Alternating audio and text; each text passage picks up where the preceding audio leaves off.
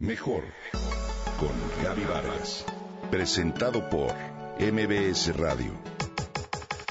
Mejor con Gaby Vargas.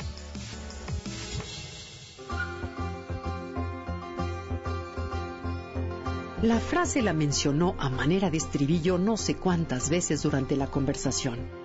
Es que a esta edad, y la completaba con algún tipo de achaque o bien con algo que ya no podía o ya no quería hacer. Regina tendría alrededor de unos 45, 48 años de edad física, pero mentalmente parecía de 80. Además, era poseedora de una energía que intoxicaba tres metros a la redonda por lo que deseabas alejarte de ella rápidamente, lo cual hice en cuanto pude. Ella era una joven grande. Su actitud me llevó a recordar el ejemplo del opuesto, una pareja de estadounidenses de pelo blanco que calculo tendrían alrededor de 70 años de edad y que formaba parte del grupo de 18 personas que viajamos en bicicleta por los pueblos de Francia hace un par de años. Por mucho eran los integrantes más grandes de la comitiva, pero su conducta fue una lección para todos. Eran grandes jóvenes. Animada y alistada desde temprano con sus shorts, dicha pareja era la primera en salir por las mañanas, antes que el resto. En el camino la rebasábamos, dejándole gritos de apoyo.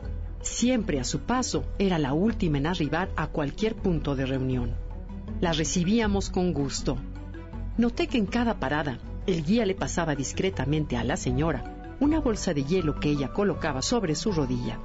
Con la sonrisa en la boca y la palabra amable para todos, nunca mencionó su rodilla a nadie ni se quejó de nada durante toda la semana que duró el viaje. Una noche le pregunté a ella si tenía hijos y me respondió, sí, claro, tenemos dos mujeres, pero, ¿sabes? Ellas ya son viejas. Me dio risa que una madre lo expresara así, pero con lo que narró después le dimos la razón. Los papás eran los jóvenes de la familia. Irónico, ¿no?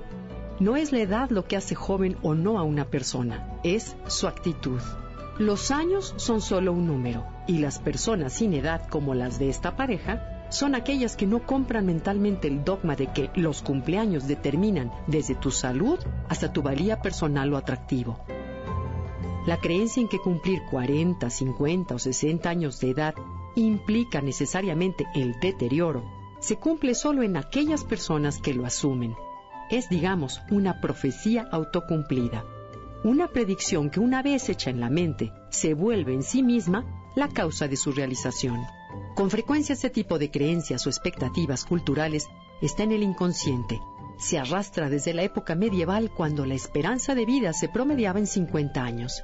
Incluso parecería que en muchas personas se encuentra codificada en el ADN. Lo malo es que si lo creen, tal como el efecto placebo, se cumplirá. El alma no tiene edad. Es necesario estar en contacto con ella para sentirnos tan jóvenes como siempre, a pesar de que por naturaleza la energía ya no rinda como antes. La juventud también es un tema de aceptación. Sin embargo, hay aceptación activa y aceptación de brazos sueltos. Con la primera, eres o puedes llegar a ser un grande joven es decir, admites con valor los cambios que tu cuerpo te muestra y al mismo tiempo resistes y trabajas sanamente para contrarrestarlos en mente, cuerpo y espíritu. Esto no solo con el fin de verte y sentirte bien, sino como un acto de agradecimiento a la vida y una manera de responder al privilegio de existir. Con la segunda tiras la toalla, te das por vencido, dejas de vivir, de apreciar la vida con el potencial que se te ha regalado y solo te dejas ir. Para decir repetidas veces a manera de justificación es que a esta edad, así que tú decides ser un joven grande o un grande joven.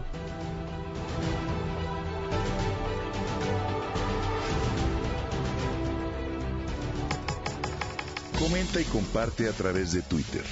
Gaby-Vargas. Gaby-Vargas. Mejor con Gaby Vargas. Presentado por MBS Radio.